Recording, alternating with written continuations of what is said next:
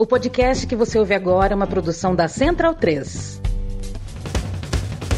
Começa agora pela Central 3, o programa para quem sabe que o futebol é muito, muito mais do que apenas um jogo. Está no ar o podcast da Trivela.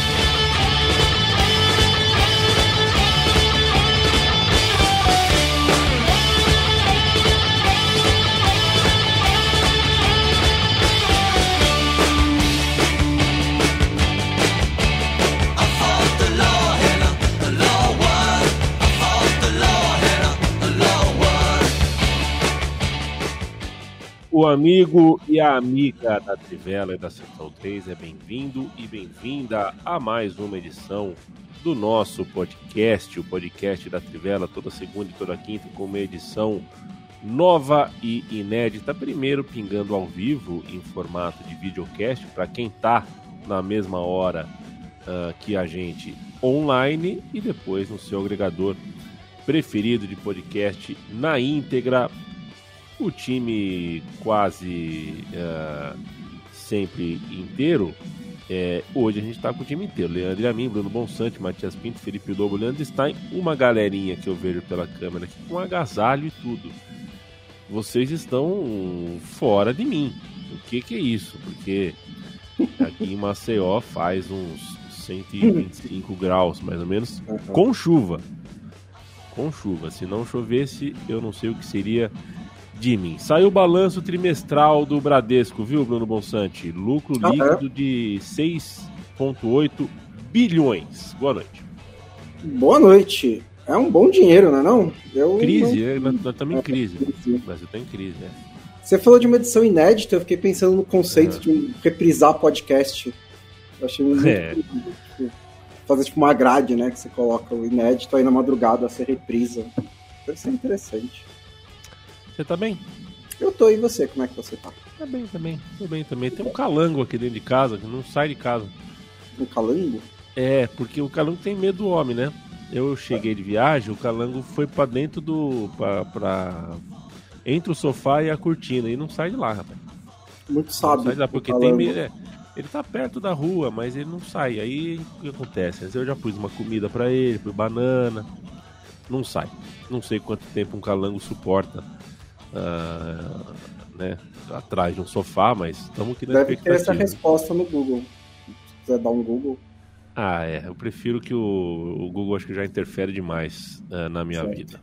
Não quer que ele saiba que tem um calango na sua casa, né? Exatamente. Embora nesse momento ele já saiba, né? Porque meu celular está aqui do lado e é, ele verdade. capta tudo que eu falo. Ele, a CIA. Tudo bem, Felipe Lobo? Salve, salve a mim. Você sabe que se tivesse um gato, hum. Ele provavelmente já teria matado o Calango, né? Porque a minha, a minha família no, no, no Amarante, lá no interior do Maranhão, é, acontece, tem muito calango lá, né? E vira e mexe, os calangos aparecem com. Aliás, os gatos aparecem com calango na boca, porque eles caçam os calangos. É uma coisa brutal a natureza, né? É, o, o Chico, o gato do vizinho, entra aqui quase todo dia é, ainda não houve esse encontro, ainda não aconteceu esse encontro. Vamos ver se amanhã ele vem. É, Jorge Jesus, que coisa feia, hein, Jorge Jesus? Olha, eu já vi muita coisa no futebol, viu? Já vi muita coisa no futebol, mas é, essa foi uma das piores, as coisas mais, mais pequenas mesmo, coisa muito feia. Leandro Stein, tudo bem contigo? Iker Cacilhas, hein? Esse vestido de Cacilhas hoje, tudo bom? Tudo bem, já fui fantasiado em uma festa de aniversário de Cacilhas, inclusive, com essa camisa e aproveitei para levar também uma pelúcia do povo Pou que eu tenho aqui em casa e que foi por muito tempo a cenário da redação da Trivela. Era mascote na Trivela, lá na redação. Uma pergunta, Leandro Stein. Alguém nessa festa foi fantasiado de Sara Carboneiro? Não foi, mas eu tentei usar essa e não colou, viu? Cheguei a perguntar se queria ser minha Sara Carboneiro, mas não, não deu muito certo, não. Daí é pra muito iniciada, né? É. Mas estava na época, ele era. É. é. A festa foi em dezembro de 2010. Ah, tá, então. Tava na. As pessoas sabiam quem era. É. o podcast da Trivela. Manda um abraço para o Matheus Cavalcante, boa noite. O Christian Barreto. Queria ouvir as primeiras impressões de vocês sobre o novo formato. Ah, o negócio de gol fora e gol dentro muda aqui, não muda ali, no fim das contas. Enfim, Christian Barreto. É, fala direto de Niterói. Um abraço. Só vou lembrar ah. sobre isso do gol fora, que assim, no primeiro mata-mata sem o gol fora, já tinha gente na internet dizendo aí, ó, matou a Champions League. e bom, não matou, né? Ela tá muito saudável, pelo jeito.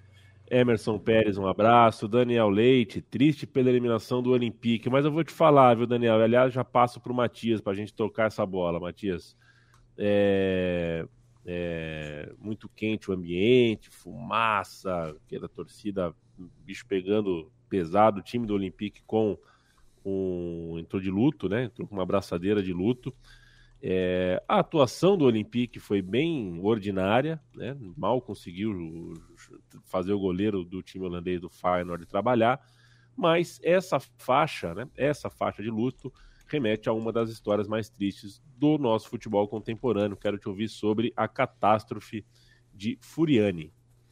Pois é, né? Hoje estão completos. Boa noite, antes de tudo, né? Boa noite. É, boa Bradesco noite. me paga, me estorna o dinheiro que vocês estão me é. devendo. É. Também pois já. É, 6,8 bilhões dá, dá, né? pois é. é enfim. É, Pode devolver só o ponto 8 que tá bom, né? pois é. É, mas enfim, a, a ouvinte Cici Gomes, né, do Xadrez Verbal, que compartilha bastante coisa sobre a Córcega, né? Ela tem interesse específico na, na ilha francesa ali do, do Mediterrâneo, é, onde nasceu Napoleão Bonaparte. E ela é, me lembrou né, que hoje completam-se 30 anos é, da catástrofe de Furiani ou Furiani, é, enfim, de, tem, tem, as duas pronúncias que eu acabei ouvindo na imprensa francesa, né? E na ocasião o Bastia, é, então na segunda divisão francesa, recebia o Olympique de Marseille, que viria a ser campeão europeu na, na temporada seguinte pela semifinal da Copa da França. Né? A, a equipe corsa, é, na ocasião, só tinha um título é, da competição, o que se mantém até então, né? tinha ganhado em 81, se eu não me engano. É, e estava buscando o bicampeonato, fazendo uma campanha surpreendente e enfrentando né, uma das é, a, a, equipe mais poderosa da França no começo dos anos 90. Né? E por conta disso é, foi construída às pressas né, uma, uma arquibancada tubular, né, para receber um público maior, né, já que era o grande jogo é, esperado. E nisso é, a, a, a, arquibancada acabou é, caindo, né, é, levando a 19 mortes e 2.357 pessoas feridas, né? E por conta é, dessa catástrofe, né, e que até, acabou antecedendo um pouco o, o que viria a acontecer na final do Campeonato Brasileiro daquele ano, né, entre Flamengo e Botafogo, no qual tivemos três vítimas fatais no Maracanã. É, a final da, da, da, Copa da França foi suspensa, né? não tivemos um campeão naquela temporada. O Mônaco, inclusive, tinha avançado né, é, a, a, decisão, eliminando o Cannes, é, seu rival ali é, no sul da França, mas é, o, o, jogo, enfim, é, nem acabou ocorrendo né, entre o Bastia e o Olympique de Marseille.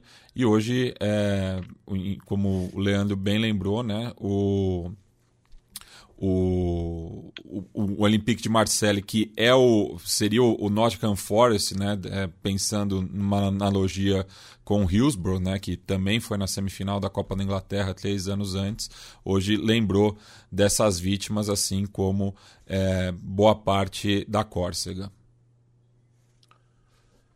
Perfeito. É, deu Feyenoord, né? A final da Conference League é, tem, vai ter Roma e Feyenoord. A gente vai ter uma semanona aí no fim do mês com três finais continentais. A gente vai falar de todas elas daqui a pouco.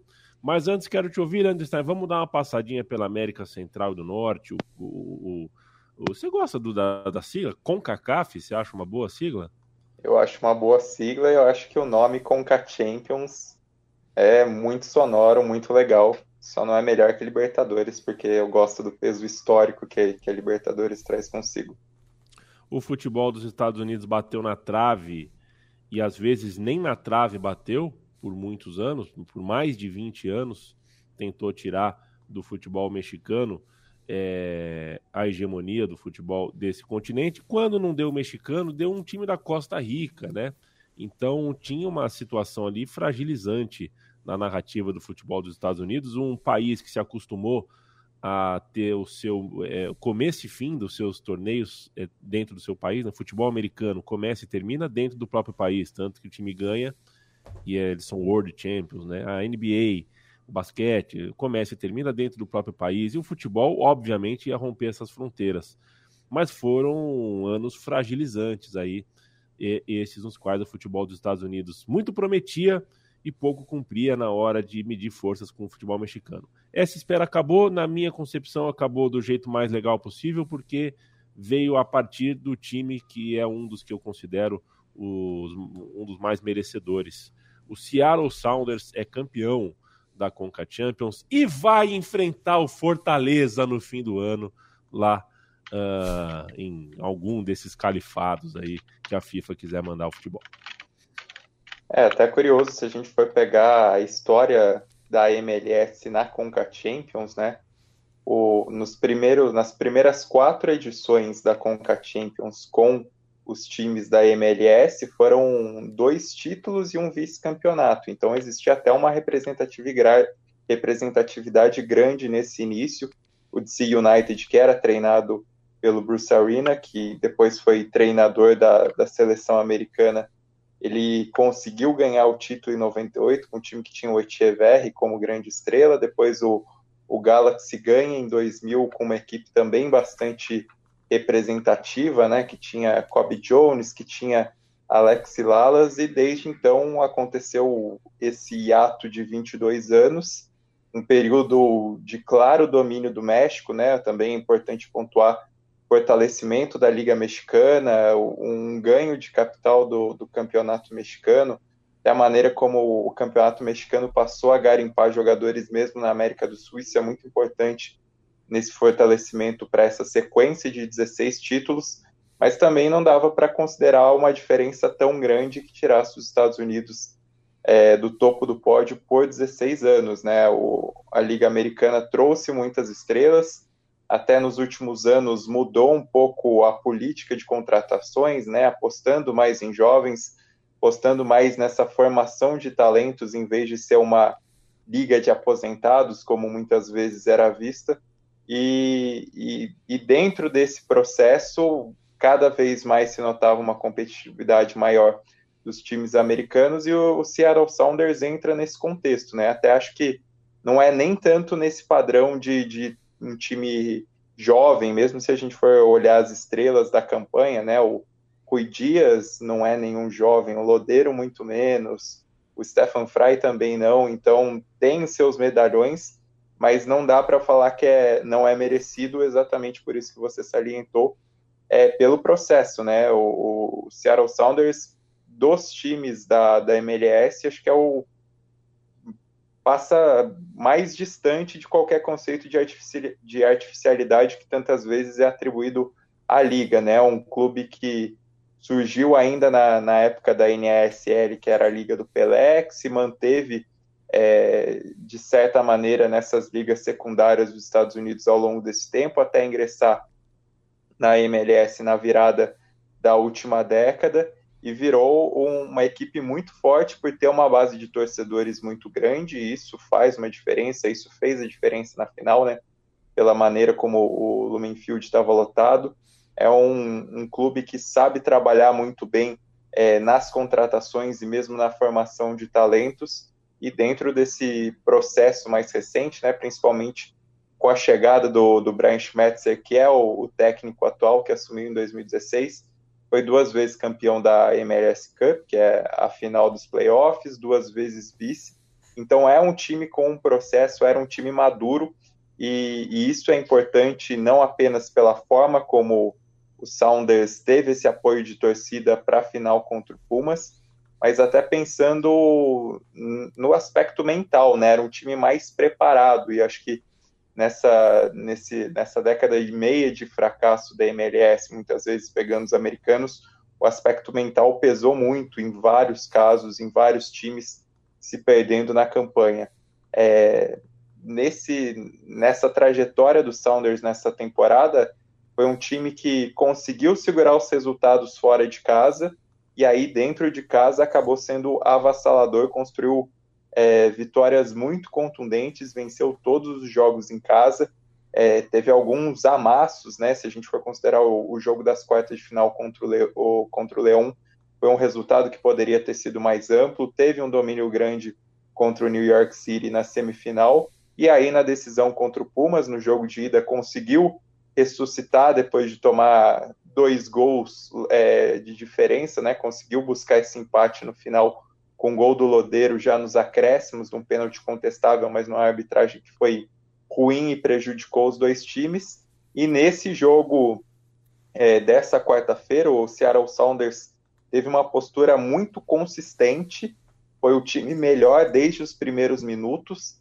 se defendeu muito bem, e aí vai o elogio pela maneira como eles, eles conseguiram anular o Dineno, né, que foi o Juan Inácio Dineno, que foi a grande figura do Pumas e a grande figura da competição como artilheiro dessa Conca Champions.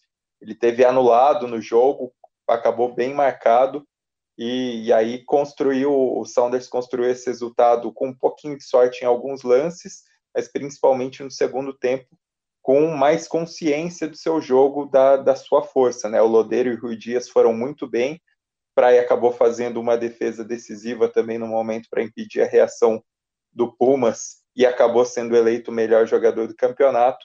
E pelo ambiente, por essa história do Sounders, por tudo que o, o clube representa e pelo que esse título representa até para a MLS, para a Conca Champions, né, para ter um campeão, uma competição mais diversa, mais aberta, é, acho que é dos títulos continentais mais marcantes desse século, se a gente pode considerar nessa prateleira tão alta. Né?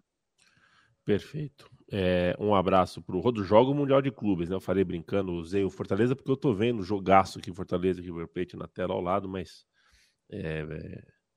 vai estar no Mundial de Clubes. Arthur Ripka, um abraço. Rodolfo Ribeiro, lembra aqui o, né, o personagem Rui Dias, muito bom. Maxwell Pinheiro, um abraço. Gabriel Rodrigues, Thiago Iannone. É, o, Thiago, o Thiago pergunta por que, que algumas vezes a Libertadores teve times do México. Porque o mercado mercado de TV do México, é, é para os mexicanos assistirem por uma questão meramente econômica. É, assim como é, só tem 200 times na Libertadores e 400 times na Sul-Americana, porque as TVs precisam ter é, Boca Juniors, River Plate, Racing, Independiente, Palmeiras, Corinthians, São Paulo, Flamengo jogando no, no, no, nos meios de semana aí sem campeonato nacional. E, e, e, na maior parte do tempo, quem jogava com K Champions não podia jogar Libertadores, né? Exato, você tinha essa, hum. essa, esse paradoxo aí, né? Hum. O que, o que vale mais? É um campeonato que você tá de convidado, mas te dá uma puta grana e tem uma puta história, enfim. Uh, João Caetano, um abraço para você. Uh, Rodrigo Brini, obrigado. Fala aqui da minha. Participei do Pode Porco. Um abraço para o Gabriel, para o Kim, para todo o pessoal da escola do School of Rock, onde eles gravam. Impressionante o lugar. Valeu para o Felipe Benedê também. Vamos falar de Champions League, Bruno Bonsante. Eu vi que você está se ajeitando na cadeira, então se prepara que eu jogo para você. Uh, são três finais, né? São três situações aí no futebol europeu três finais conhecidas nessa, nessa semana, né? Terça, quarta, quinta. Uma delas, cara, mais importante, Liverpool e Vila Real. É, é, Liverpool e Real Madrid. Liverpool venceu o Vila Real, Real Madrid. Uh, não, não, não, não, não, sei o nome para dar para aquilo, né? Não, é. é impressionante o que o Real Madrid fez. É, mas quero te ouvir primeiro sobre uh, o time de vermelho, o time inglês. É, acho que a, a, Blitz que tomou no primeiro tempo ninguém imaginava, e uma vez que a gente viu a Blitz do Vila Real no primeiro tempo fazendo o placar, a gente não imaginava que o Liverpool fosse reagir tão bem a isso na volta do, do, do intervalo. Está classificado, está classificado com o Luiz Dias, um grande jogador que inclusive surgiu em uma Copa América dos Povos Indígenas, história muito bem contada pelo time da Trivela. É, e um time que, enfim, essa volta do vestiário, acho que é um dos uh, um dos, uma das linhas douradas aí da biografia do, do Klopp, né? Se o Liverpool é um time de força mental muito grande, a volta do intervalo em Vila Real é uma prova disso. Gigantes mentais, né? Como o Klopp gosta de chamar os jogadores dele, é, que foi algo que ele, um termo que ele usou depois do, da virada contra o Barcelona naquela semifinal de 2019. É, o, o Vila Real fez com o Liverpool algo bem parecido com o que o Liverpool fez contra o Vila Real em Anfield. Eu acho que a diferença principal é, entre os dois times é que o Vila Real não teve gás para fazer o jogo inteiro como o Liverpool sempre consegue fazer. É, é, é, é acho que a, a, diferença de qualidade né, aparece muito aí. É, você pode, com um time como o Vila Real, partir para cima, marcar alto, fazer engolir um time como o Liverpool durante 45 minutos. Durante 90 é bem difícil, porque é, gera uma reação, né? Gera uma reação do Jürgen Klopp que não só deve ter dado. É, ele até falou que durante o intervalo ele virou e falou: Ok, ficou claro o que a gente fez de errado, mas acha um lance que a gente fez bom para eu mostrar para os jogadores o que funcionou nesse primeiro tempo. E os assistentes do Klopp disseram: Não tem nenhum, não tenho nada para mostrar para vocês. Então foi tudo ruim no primeiro tempo. Então o Klopp volta no segundo é, com um time que estava estava muito nervoso no primeiro tempo também. Acho que eles sentiram muito o ambiente do La Cerâmica, mesmo sendo um, jogo, um time muito experiente, né? Eles sentiram um pouco, eles, eles foram surpreendidos pela postura do Vila Real. E teve a entrada do Luiz Dias, que é um jogador absolutamente assim, destemido, né? É um cara que a principal jogada é pegar da esquerda, cortar para o meio e soltar a bomba é, de fora da área, meio que um Robin um pouquinho diferente. É, eu, eu jogo desse jeito também, adoro dominar na esquerda, cortar para dentro e bater. É, e o Luiz Dias faz isso o tempo inteiro, porque ele não tá nem aí, ele abriu e chuta. E acho que o Liverpool tava precisando de um pouco disso, né? Foi um meio que ele a faísca pro Liverpool realmente pegar no tranco. E aí, quando começa a se impor, né? Quando começa a. quando diminui, é, você vê também que o espírito do Vila Real meio que cai, fala, meio que dá um choque de realidade no Vila Real. O, o, o, o o terceiro gol, principalmente, né, já é um, um gol em que o Vila Real já está um pouco entregue. É, a campanha do Vila Real foi sensacional, não tira nada. É, conseguir esse primeiro tempo contra o Liverpool, conseguir transformar uma classificação que parecia certa em realmente em risco, né? Você vai para o intervalo pensando, pô, o Liverpool está correndo um risco risco aqui. Né? Se leva mais um gol, é, é um feito gigantesco do Vila Real, um feito gigantesco do. Emery. No fim, acho que faltou um pouquinho de recursos para conseguir realmente eliminar o Liverpool e chegar na final. Do ponto de vista do Liverpool, assim, terceira final em cinco temporadas de Champions, de Champions League, né? É um, um retorno é mais do que consolidado ao protagonismo no futebol europeu e dentro de uma chance de se vingar do Real Madrid por 2018, né? Que não foi só uma derrota, mas foi uma derrota com seus requintes ali de crueldade, que ficou bem atravessada, é, e manter aí essa, essa busca por uma temporada histórica. Ainda tem a final da Copa da Inglaterra, tem a, a Premier League, mas chegou na final das três Copas que disputou. É, sobre o Villarreal, acho que vale falar do, do, do Guerra Moreno, que é, foi uma ausência muito sentida no, no jogo de ida, né? Claramente o time estava sem a sua grande referência no ataque, entrou dessa vez no sacrifício e mesmo com um problema sério na perna que não deu para aguentar mais do que o primeiro tempo ali inteiro, o cara entregou muito, né? A maneira como ele ajudou a organizar o ataque, ajudou nessa movimentação.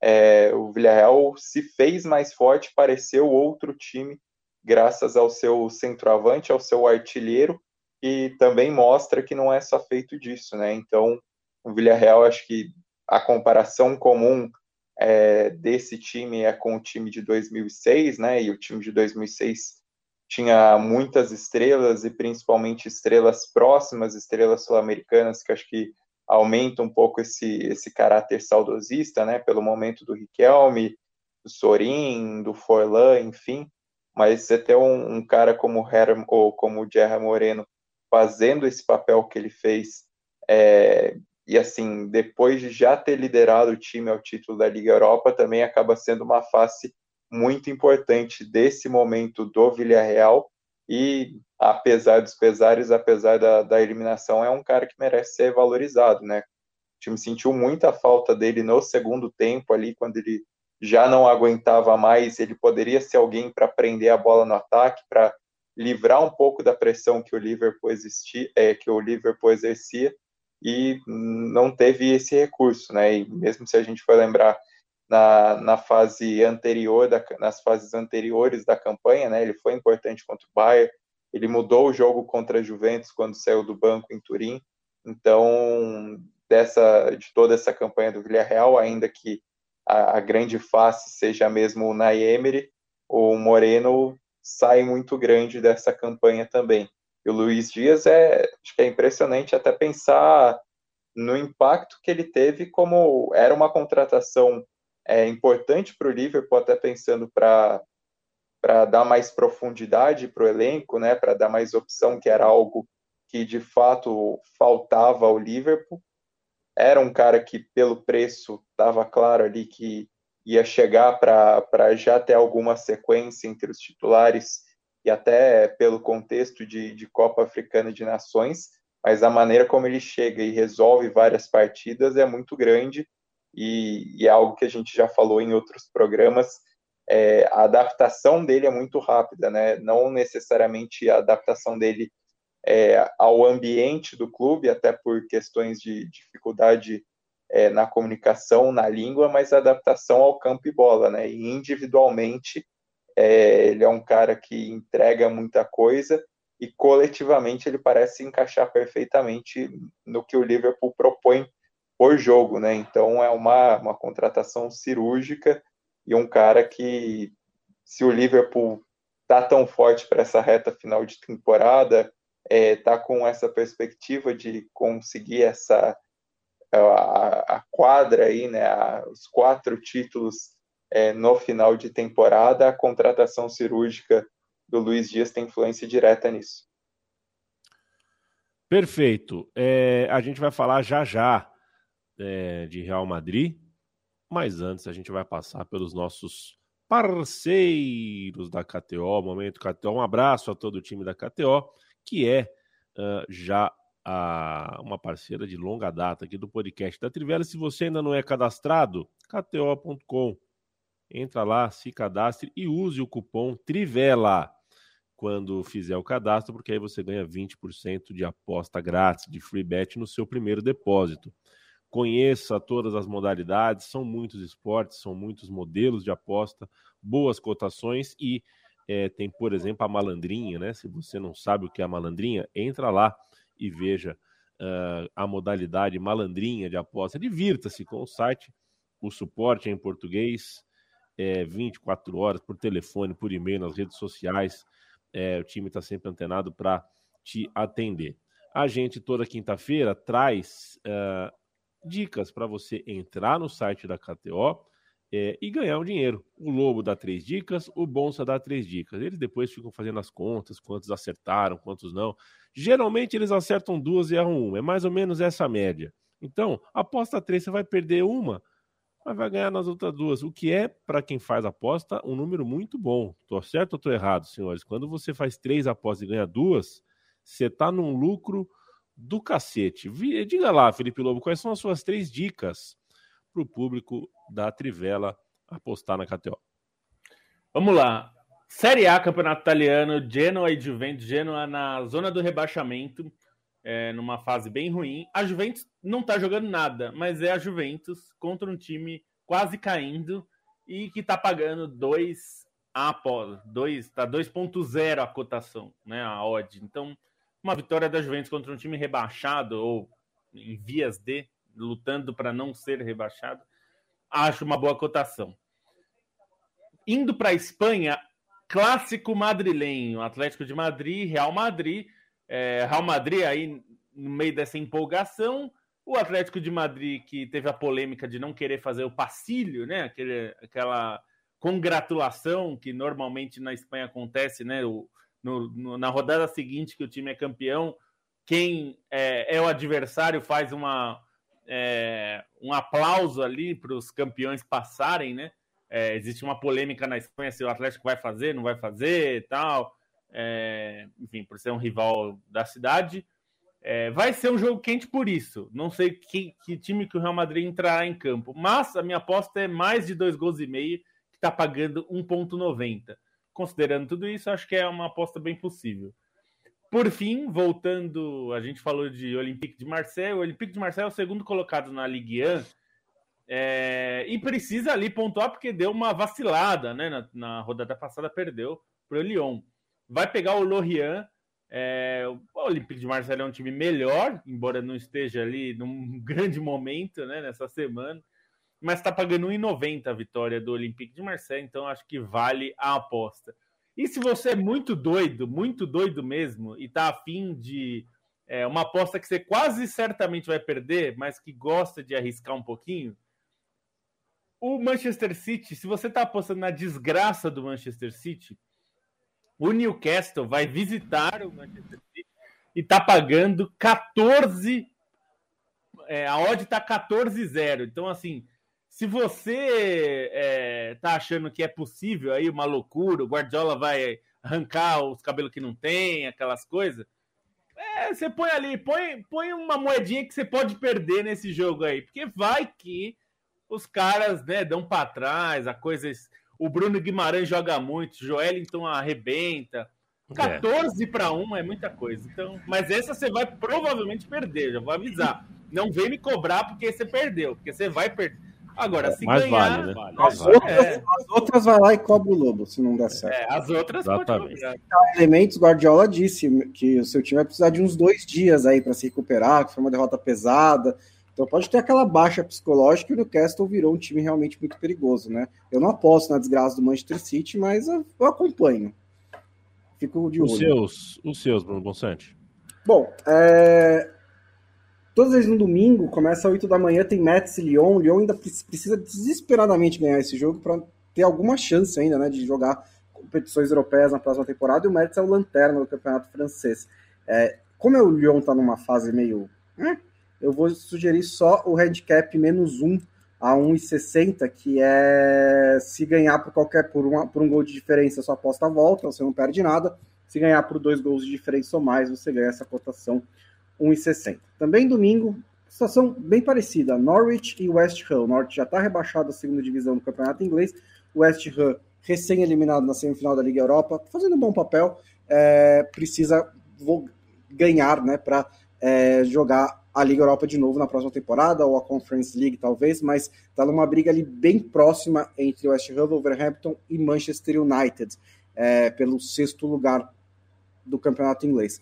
É, West Ham teve alguns tropeços meio estranhos nessas últimas rodadas do campeonato inglês, mas estava muito concentrado na Liga Europa, agora concentração total de volta à Premier League. A vitória do West Ham está pagando 1,85 fora de casa contra o Lanterna do campeonato inglês também, acho que vale a pena.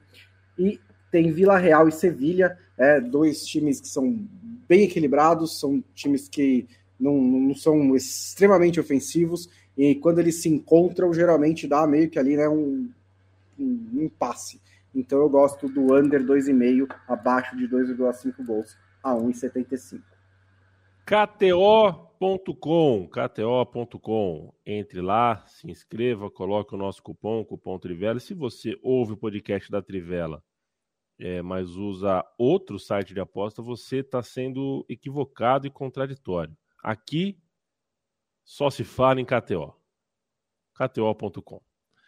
Alencar Lopes fala que falta uma conferência na América do Sul. É, se, se, a gente for fazer uma conferência na América do Sul, vai jogar quem, né? Não, não falta. Não falta. Série B, né? Vai, vai. Tem, tem que diminuir as vagas é, do, do é, da, ele, das... É basicamente isso que ele está falando. De, de, em vez de encher de, de Sul-Americana e de Libertadores de time, faz uma terceira, já, já que é, é. para dar. Aí eu até concordo. Por mim, teria 16 times na Libertadores e 24 na Sul-Americana. Mais nada. Rodrigo Cordeiro, valeu, obrigado pelo, pelo, pelo apoio. Rodrigo ou Rafinha, ele pergunta. É, boa pergunta. Vamos falar de Real Madrid, vai? É, o, o, o, o, Mati, é, contexto histórico para mim aí, vai? Tem, tem virada muito maior do que essa na sua mente? Olha, de cabeça eu consigo pensar só na final da Champions de 99, né? Porque o, o, o Bayern faz o gol logo cedo, claro, jogo único é, no Camp Nou. e o, o, Manchester United consegue a virada é, nos, nos, acréscimos, né? Então, é, nesse aspecto foi, foi mais ou menos parecido, assim. Mas pensando no, no jogo de ida também, é, e é aquela coisa, acho que é, quando o Rodrigo faz o, o gol de empate, até então o, o, Real Madrid não tinha tido assim nenhuma é, chance muito clara né? É, de, depois do, do gol do Manchester City. Inclusive o Manchester City teve muito mais próximo de ampliar o, o marcador do que o Real Madrid é, empatar o jogo. Mas naquele na, na, na, é, na, naquele vamos, assim, né, que, que, que deu, assim, o, o, o, gol parecia que ia acontecer na, naquele instante mesmo, e foi tudo muito maluco, né, o, o que aconteceu, não dá nem para explicar de uma maneira é, lógica, né, porque foi uma questão muito de, é, de, de uma energia impressionante, assim, né? Então é, é, é, difícil analisar esse jogo assim de, uma maneira tática, até porque você via lá o, o, o, Militão já fazendo uma ponta direita, né? Tipo, o, o, Real Madrid já não tinha uma organização tática nem nada, tava é, no abafa mesmo, né? Que, querendo é, fa fazer o resultado, né? E se falou muito, né, é, antes do confronto dessa questão do Santiago Bernabéu, né, de que os 90 minutos parecem mais longos lá. É, e que é, parece né, até uma contradição pensando na, na como, como a, a, torcida do Real Madrid ela é, esfriou né, na, na, nos últimos tempos. Né? A gente não estamos falando dos anos 80. Do... Isso, isso de Santiago Bernabéu Caldeirão é um rebranding, né? Pois é. é. Não era assim, né? Não, não, não era. foi, foi ali no, no, nos anos 80, começo dos anos 90, justamente quando estava na seca, né? Quando é, porque ficou um tempão sem conquistar a Champions League, só foi retomar né, a, a, essa senda de vitórias ali no, no final dos anos 90. Mas retomou um pouco esse, esse espírito depois da pandemia, né? O pessoal, o, o Biraté até brincou, né? O mundo vai voltar à normalidade, mas não, né? O, tá aí o Real Madrid é, jogando no abafa, é, com o apoio da torcida e conseguindo uma classificação inacreditável. É, essa, essa frase é muito legal. Acho que até vale contar a história rapidinho, né? Do, do Juanito, né? Essa frase, né? Dos 90 minutos, é em italiano. A, a torcida do Real Madrid leva, às vezes, é, raras vezes, mas leva, a faixa com escrito em italiano, porque o Juanito falou essa frase, né? 90 minutos é, no Bernabéu são muito longos, porque numa Copa da UEFA em 85 é, aliás, em 84, a, a Inter ganhou de 2 a 0 da, do Real Madrid. É, e o Juanito foi perguntado né, na, na, na, pela imprensa se pô, o Real Madrid consegue virar, né? Porque 2 a 0 é muito difícil. E ele soltou essa frase: 90 minutos no Bernabéu são muito longos.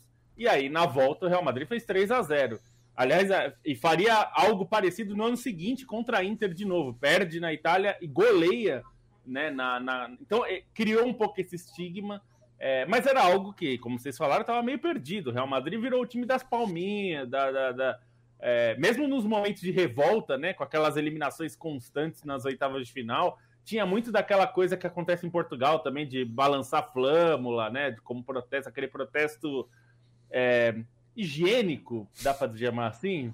É, não, não era um protesto é, voraz, né? É, e o que a gente está vendo é uma loucura, né? Assim, é, e, e, de novo, assim, esse é o tipo de coisa. O Rodrigo falou algo que para mim marcou, né? E a gente até falou num grupo que a gente participa, eu, Matias e Bolsa, é, que tem, né? Fica essa discussão, as pessoas ficam bravas com o negócio de peso da camisa. E o, o Rodrigo falou. Errado, Vocês estão errados. É, não, Rodrigo, não, que o Rodrigo falou uma coisa de, né? Não, a gente acredita. De, discutir peso de camisa em grupo de WhatsApp, vocês estão errados. É, não, mas é que o, mais coisa o Rodrigo, fazer na vida. O Rodrigo falou sobre a gente acredita, né? Ele, claro, ele falou uma coisa depois do jogo, né? O time classificado, etc. Mas ele falou, eu olhei no escudo é, e falei, pô, a gente já virou antes, vamos acreditar, né? É, e você vê que é engraçado que ele faz o gol, né? O primeiro gol, e o primeiro gol parece que vai ser meio é, consolação, né? E ele vai lá buscar a bola, aquela coisa, tal que parece meio teatral, né? Normalmente me parece. É, mas, enfim, o time foi buscar mesmo, empatou o jogo e tudo mais. É, e eu acho que tem essa coisa: o jogador, o Camavinga acredita que vai virar porque tá no Real Madrid. Se você joga no Rennes, Você não vai acreditar que você vai estar tá perdendo aos 89 minutos, precisando de dois gols, e você vai virar, né? É, é um pouco essa coisa assim de. É, você não acredita que é possível fazer isso, né? No Real Madrid você acredita. É, e, e, é incrível como o efeito contrário acontece também, né? No caso do Manchester City, porque o time teve meia hora na prorrogação, né? Tudo bem, tomou dois gols, é uma desgraça, é uma, é uma casualidade. Eu não acho que foi uma coisa super construída pelo Real Madrid. O Real Madrid achou o primeiro gol é, numa jogada bonita, tal, mas achou o gol. E o segundo gol veio naquela abafa loucura total, assim. É, mas tinha o, a prorrogação, né? E, e, na prorrogação que você vê esse efeito psicológico muito forte, né? Que o Manchester City não tinha é, não tinha força, né? Não tinha força para jogar e se impor e tentar fazer alguma coisa, né?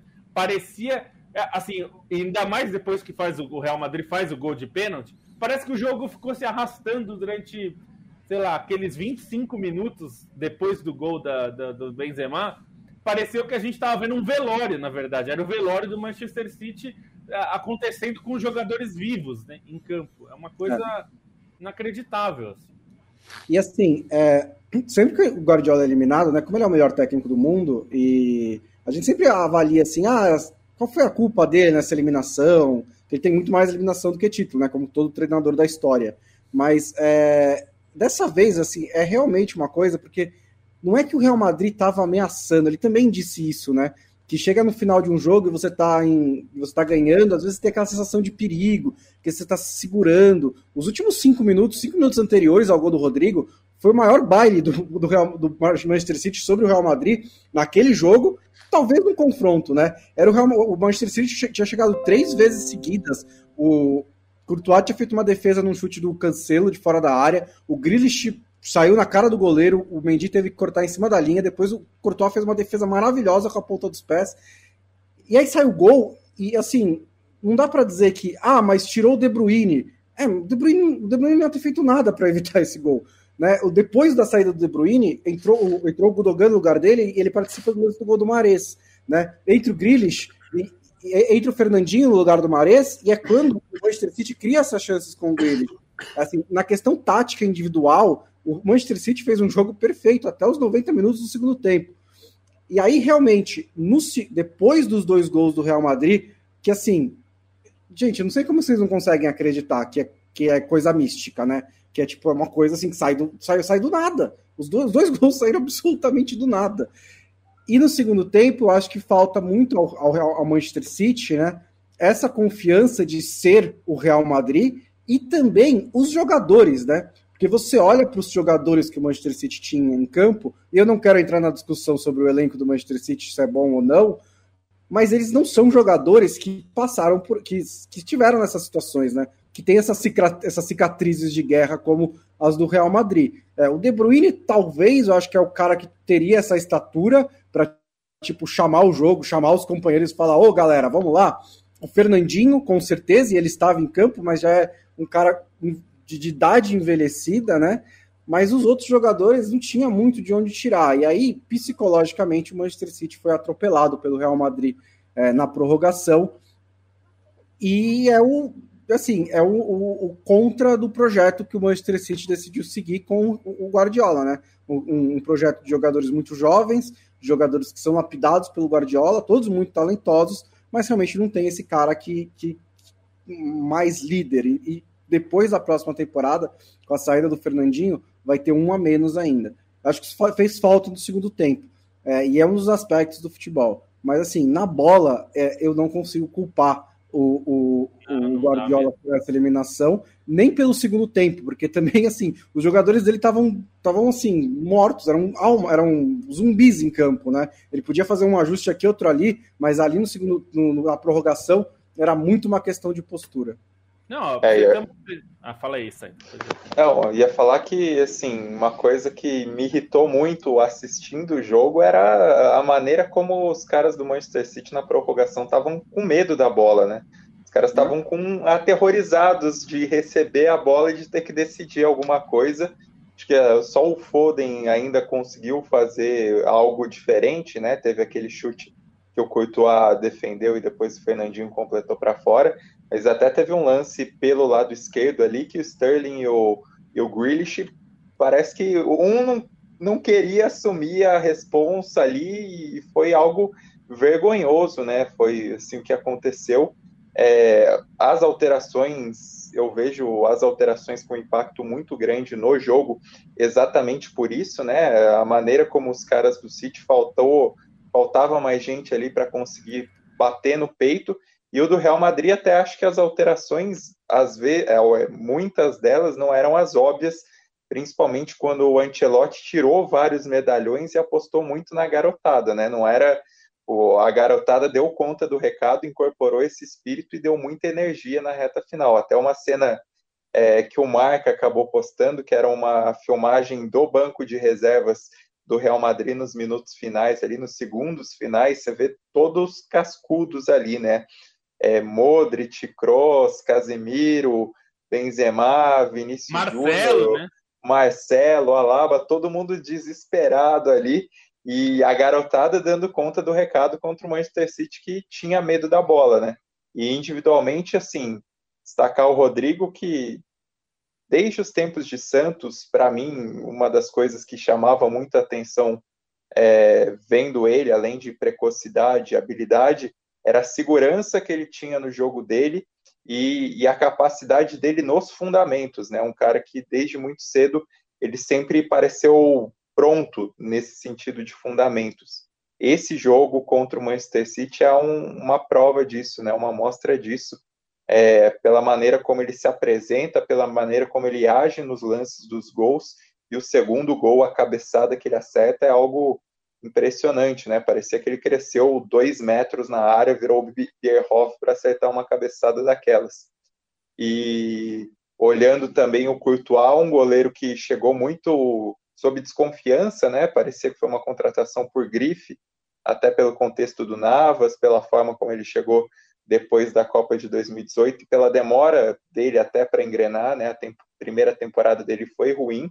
Ele cresce no título espanhol de 19 e 20, temporada passada foi muito bem, foi eleito o melhor goleiro da Champions e essa temporada decisiva em vários jogos do Campeonato Espanhol e na Champions também é, esses milagres do Real Madrid acabam dependendo tantas vezes do Courtois, né, que já pegou pênalti de Messi, teve defesas importantes em toda a campanha, e se esse milagre foi possível nessa quarta-feira, foi porque o Courtois fez quatro defesas muito importantes durante o tempo normal, e na prorrogação também, na mínima esperança ali do Manchester City de conseguir forçar é, pelo menos os pênaltis, ele reapareceu e também fez mais uma grande defesa, né? Primeiro jogo até acho que ele é, não foi bem nem foi mal, ele ficou basicamente vendido pela defesa em todos os lances. Dessa vez a defesa do Real Madrid melhorou, o time taticamente foi melhor, embora tenha tido dificuldades para criar chances, para converter chances é, durante os 90 minutos mas teve o goleiro bem protegido pela defesa e todas as vezes que precisou ser acionado, é, acabou indo muito bem, né? Nem acho, eu vi gente falando do lance do gol do Marres que ele não foi bem, mas foi uma bola com curva muito difícil de se pegar. Então, no geral, que o Courtois fez nessa, nessa partida em específico e faz nessa competição também é para valorizar ele como goleiro do Real Madrid e valorizar ele como um dos grandes goleiros do Real Madrid, do Real Madrid, né? Como um dos grandes goleiros desde a última década, por, por aquilo que ele fez no Chelsea, no Atlético de Madrid, no Genk. É, é, esse momento dele no Real Madrid, essa chance de conquistar Champions, corrobora essa estatura dele. É, vou só dar um bastidor aqui de quando a gente estava no final do jogo. Nós, a gente tem um, um grupo que a gente fica discutindo, né? Eu, Stein, o Bonsa, sobre né, o que está acontecendo. E eu tinha falado para eles assim, falei, bom, agora só milagre para o Real Madrid, né? E já tinha escrito, assim, o primeiro parágrafo do texto, tá, o texto eu vou construindo ao longo do jogo, a gente vai construindo, mas quando vai chegando nos momentos decisivos, a gente vai montando o texto, né? E eu tinha, e, e eu, eu, eu, vou revelar isso para vocês porque, assim, é, é, o panorama era o seguinte: a classificação do Manchester City foi tranquila. Eu tinha escrito isso no primeiro parágrafo do texto, aos 88 minutos.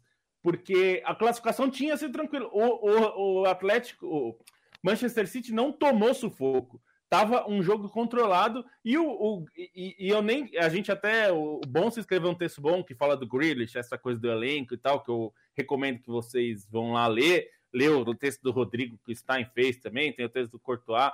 Mas tem uma coisa que é o seguinte: eu, não, eu nem critico o Grealish pelos gols perdidos, porque eu acho que ali foi até mais mérito da defesa.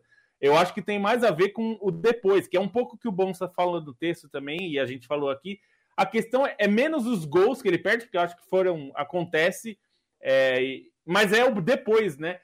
Na prorrogação, quando o time tá naquele momento psicológico horrível, é, você espera que alguém, algum jogador, especialmente um jogador de ataque, e que custou 100 milhões, assuma a responsabilidade e escuta, oh, bola em mim. E uma das coisas que a gente estava falando lá no grupo era o seguinte, cara, o Grealish sumiu do lance, né? Ele sumia de onde estava a bola. Isso é, isso eu acho que é, é mais criticável, né? Porque assim, a gente vê... Não, e o Grealish, assim, é, ele, ele, vai, ele tá virando esse símbolo né, de jogador ruim do Manchester City, mas ele era, fez duas temporadas excepcionais pelo Aston Villa e ele era o craque, o líder, o capitão de um dos maiores clubes da Inglaterra. Então não é que ele também estava, é, não é que ele também veio do nada, né? Ele tinha experiência em jogo grande em outro nível. E aí ele veio para o City para dar um passo à frente e nessa primeira temporada não deu ainda nem na bola e nem nesse quesito de postura. e, e isso de assumir o jogo, vocês estavam falando, os veteranos do Real Madrid foram saindo. Quem faz o passe para o Benzema, dá o, o, o cruzamento para o Rodrigo fazer o primeiro gol, é o Camavinga, que é um moleque, moleque, dá o passe para o Rodrigo, que é outro moleque, fazer o gol. E um dos caras que estava assumindo a bronca ali naqueles minutos finais, tentando alguma coisa, errando, mas estava tentando, era o Vinícius. O Vinícius estava tentando fazer muita coisa. Ele não conseguiu fazer um grande jogo. Foi um jogo até fraco do Vinícius, mas ele estava assumindo. Eu acho que esse tipo de coisa tem a ver com o ambiente que você está, com você não só o clube, a coisa, né, a história, a camisa e tal, mas os caras que estão perto, né? Que assim, o Rodrigo parecia que, né, a gente sabe da personalidade dele, que é muito forte desde o Santos, mas assim, o Camavinga assumindo, ele nunca jogou Champions, cara, é a primeira Champions que ele tá jogando na vida. E ele tá, entendeu? E falta, faltava isso ao, ao, Manchester City, assim, jogadores que fazem isso, e eu acho que tem a ver com o ambiente. Você tá com medo de perder. Lembrem do Brasil de 2014, que toda a história, toda a, tradição e tal, mas o medo de perder era tão grande que todos os jogadores pareciam que estavam com isso na cabeça o tempo todo. E isso parece que estava no Manchester City também. E só um outro ponto, a gente falou dele no programa da, do começo da semana, né? Porque ele foi campeão espanhol mas também o papel do Ancelotti em dar confiança a esses jogadores, né? Porque não é só é, olhar para o escudo e falar, ó, oh, nós somos o Real Madrid. É o Ancelotti também que está lá no vestiário claro. falando para os caras, aqui é Real Madrid, meus amigos. Aqui a gente é do Real Madrid, nós vamos e nós conseguimos fazer qualquer coisa. É, e esse é o grande, né? O grande mérito do Ancelotti sempre foi essa gestão de vestiário, sempre foi deixar os caras felizes, saber usar os caras nas horas certas e dar essa confiança. Ele tem, ele tem muita é, muito conhecimento tático, ele sabe montar times. Corrigiu a defesa, né? Exatamente, tudo isso é verdade. Ele não é um. Porque a gente gosta de dividir técnico aqui no Brasil né, entre o paisão e o, e o tático. Né? Ele tem os dois, né? Mas o forte mesmo dele, onde ele se destacou ao longo da carreira, é na questão de gestão de vestiário, da mesma maneira que o Guardiola sabe gerir um vestiário, mas ele se destaca mais na questão tática. E acho que o papel do Ancelotti em empoderar esses jogadores para conseguir, porque assim foram três seguidas, né? Não é que ah, aconteceu uma grande virada do Real Madrid, foram três seguidas. E, é só... e, e, de um time que é, na fase de grupos perdeu para o xerife Tiraspol em casa, né? Então é, vinha com uma desconfiança também, né? Ele, ele soube trabalhar isso ao longo da competição. Aí só, só uma correção, o Camavinga ele jogou sim. a Champions sim quando estava no, no Reine, né? É, o Arthur tá corrigindo aqui também. É verdade, jogou pelo Rennes, mas enfim, é um jogador de 19 anos, né? E na hora que você precisa, ele tava lá para assumir essa resposta. Num jogo que o, o, Casimiro, por exemplo, não tava tão bem, podia ter sido expulso, inclusive. É, enfim, ele assumiu, foi lá, foi bem. Né? Acontece. E, e, e, o simbolismo também do segundo gol do, do Rodrigo ser o milésimo é, de brasileiros na Champions também, né? Muito bom. Nossa, carrega nas costas, né? Futebol brasileiro, esse, essa estatística me, me chocou. E entre muitas coisas que me chocaram do jogo, e vocês já falaram tão largamente sobre todas elas, ou quase todas elas, não, nunca dá para contar a história inteira de um jogo, né? Por menor e pior que um jogo seja, você nunca conta o jogo inteiro. É... Camavinga entrou muito, muito bem no jogo, muito bem no jogo. E aquele cara deu passe pro gol? Não, não deu. Fez o gol? Não fez. Qual a nota? Nota 9. Impressionante como ele mudou a dinâmica do jogo ali. Um abraço pro Rafael Valeiro. Fernando Martinho! O Grealish perdeu dois gols, verdade. Defesaça do Courtois. Um abraço pro Alexandre, pro Thiago Iannone, pro Edson Santos Abreu, Camavinga, mais, mais um aqui, produto da Farmers League One, contém ironia. É, mas o campeonato francês é, é, apanha mais do que merecia também. É, bem a, que é um futebol que a, a, a, a França, a França que não conquista uma competição europeia desde 1996, né? É, obrigado pelo gancho, Matias Pinto. A gente tem cinco minutos, um pouquinho mais do que isso só, então vai ter que ser a jato para falar das outras finais. Começa com você, Bruno Bonsante, a Eintracht Frankfurt contra a Rangers.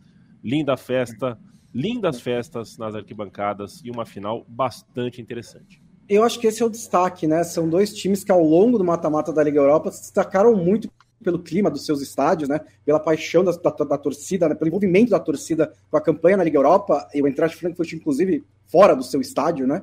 Contra o, o, o Barcelona no Camp Nou. É, e são dois times que têm sua tradição né, em competição europeia. O Frankfurt fez final contra o Real Madrid 1960, da, da, Copa dos Campeões, ganhou a Copa da UEFA em 1980. O Rangers é, chegou na Copa da UEFA, na final da Copa da UEFA em 2008, né? É a primeira vez que um clube escocês chega numa competição europeia, na final de uma competição europeia desde então. Ganhou, a, chegado... ganhou a Recopa Europeia Oi? também, né? É em 72. O Rangers, o Rangers, ganhou a Recopa Europeia. O Rangers, sim, é. exatamente, ganhou a Recopa Europeia em 72. É, então, sim, são dois times que têm tradições, né, em, tradição em competições europeias.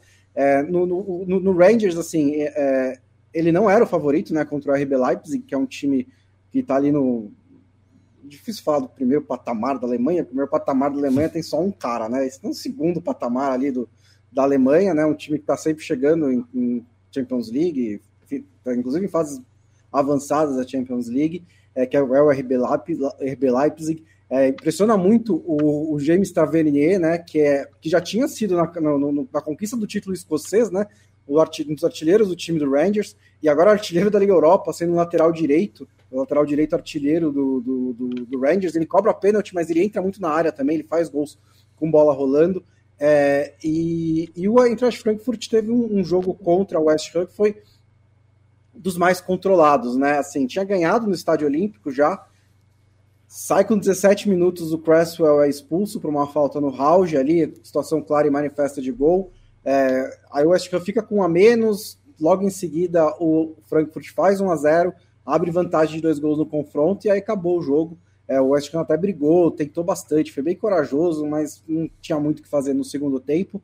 Uma cornetada no Moyes foi é, expulso por dar uma, um chute na, na direção de um Gandula, porque o Gandula estava demorando para entregar a bola, recebeu o cartão vermelho, perdeu um pouco a cabeça ali. Então é uma campanha muito legal do West Ham nessa, nessa Liga Europa, raro, né, para clubes ali do meio da tabela do campeonato inglês.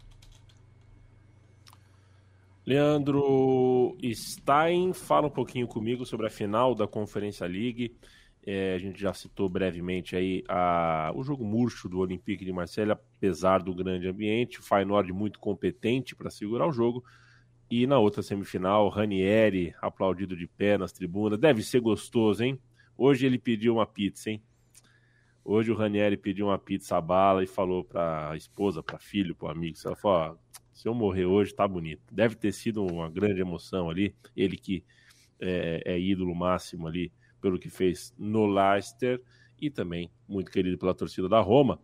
É, mas é outro técnico né, que chamou a atenção aí, porque o Mourinho é um grande personagem, chega a mais uma final mostrando muito respeito pelo jogo e pela competição, que está na sua primeira edição, e justamente por estar tá na sua primeira edição, ela precisa de pessoas como o Mourinho, que dão a ela uh, o valor uh, uh, devido.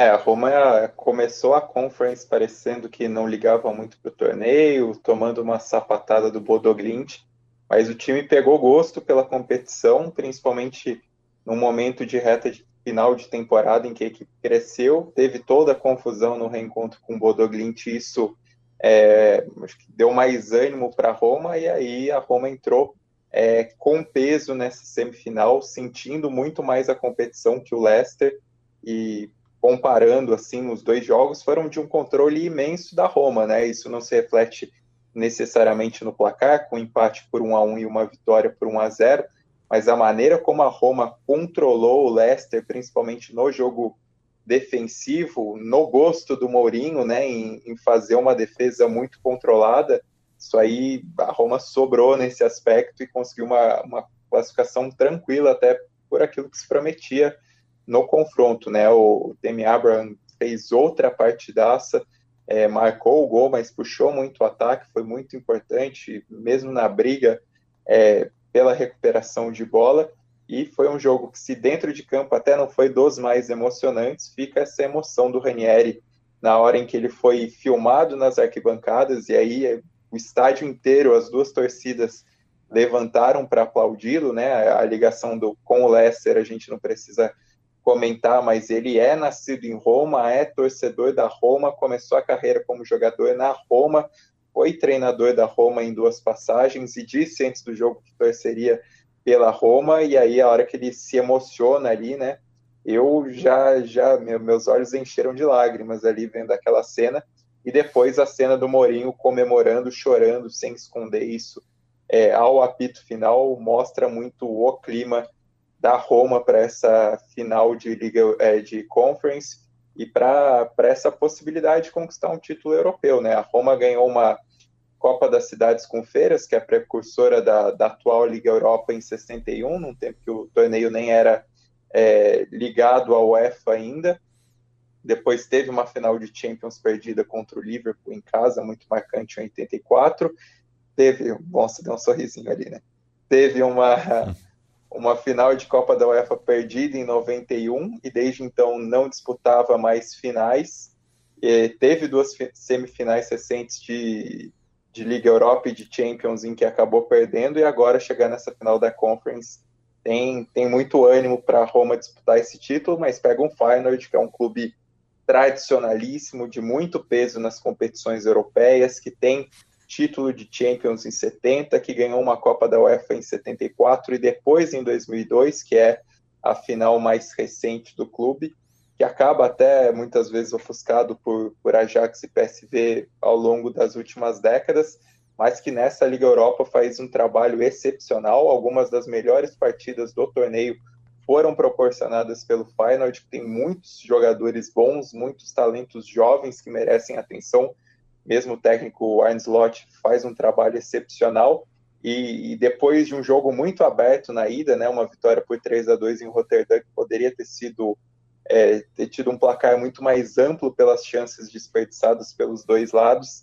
No Velodrome, o Feyenoord conseguiu controlar o Olympique de Marseille, uma partida defensiva excelente, é, não sofreu grandes apuros e também mostrou outros tipos de mérito dessa equipe que não chega necessariamente com o favoritismo da Roma, né, por tudo que envolve a Roma, mas já demonstrou condições ao longo da competição que pode buscar essa conquista. E aí, um, um, último ponto sobre essas finais de Liga Europa e de Conference que eu acho bem legal é o fato de que, embora as duas competições tenham aquele, tenham aquele sistema de repescagem, né, de pegar o, o terceiro colocado, digamos, da divisão acima, né? Terceiro colocado da Champions, repescado na Liga Europa, terceiro da Liga Europa, repescado na Conference.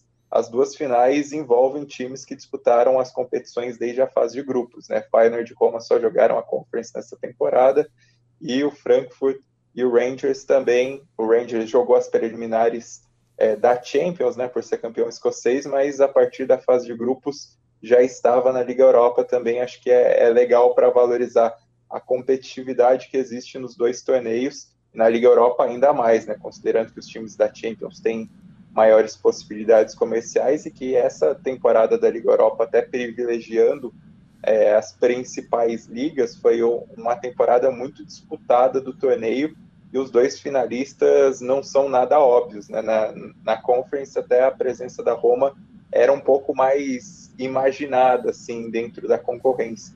Agora, ver um Rangers e ver um, um Frankfurt numa final não, não era nada tão óbvio assim. E informou o Giaod aqui que os 166 torcedores que tinham carnê para a temporada que é, assistiram aquela derrota para o Bodoglint na Noruega vão ganhar um ingresso para a final da Conference que vai ser disputada ah. em Tirana, na capital da Albânia. A goleada, que... né? Porque teve é. duas derrotas. É. Né? Foi a, tem que mandar, mandar o ódio e o Felipe Portes para lá. para ver, para Tirana, para ver o final. Rapidinho sobre Mourinho, prometo, e a minha cena é muito bonita porque as coisas mais difíceis é quando você é o melhor do mundo em alguma coisa, você aceitar que em certo momento você é só ok, né? Que o Mourinho já foi o melhor treinador do mundo e hoje em dia eu acho que ele é só ok. Ele é um cara que tem. Consegue até estar tá fazendo um bom trabalho na, na Roma, mas não está mais no auge. É, e, e, eu acho que ele está começando a aceitar esse, essa nova posição, principalmente porque a Roma é o primeiro trabalho dele em que ele realmente não tem ambição de ganhar a Champions League, de ganhar a, o campeonato italiano. É, mesmo no Tottenham, quando ele assume o Tottenham, ele assume o Tottenham para ser campeão, ele assume o Tottenham para dar os títulos que o projeto do Tottenham estava esperando. Né? Não deu certo, mas era essa a ambição. Na Roma, é um pouco mais pés no chão e eu acho que ele está, principalmente porque ele está curtindo muito né, essa relação com a torcida, ele criou uma relação com a torcida que é muito, foi muito rápida e muito forte, né, rapidamente, e é, só né, um alertinho, às vezes isso com o Mourinho também desaparece bem rápido, mas eu acho que é, essa está sendo uma história, uma das histórias mais legais né, da temporada europeia, esse redescobrimento do Mourinho de estar curtindo o futebol, né? Um cara que gosta muito de futebol, e acho que esse choro é, representa muito isso, porque ele poderia muito bem dizer: eu ganhei duas vezes a Champions League, que diabos eu quero saber da final da Conference League? Mas não foi essa postura que ele adotou, ele realmente sentiu essa vitória, essa campanha, eu achei isso muito bacana. A título de informação, final da Liga Europa, dia 18 de maio, quarta, uma quarta-feira, né, em Sevilha, no estádio Ramon Sanches Pirruan. Sem o Sevilha, né? Que é curioso. Dia 25, final da Conference, tudo nesse mês mesmo.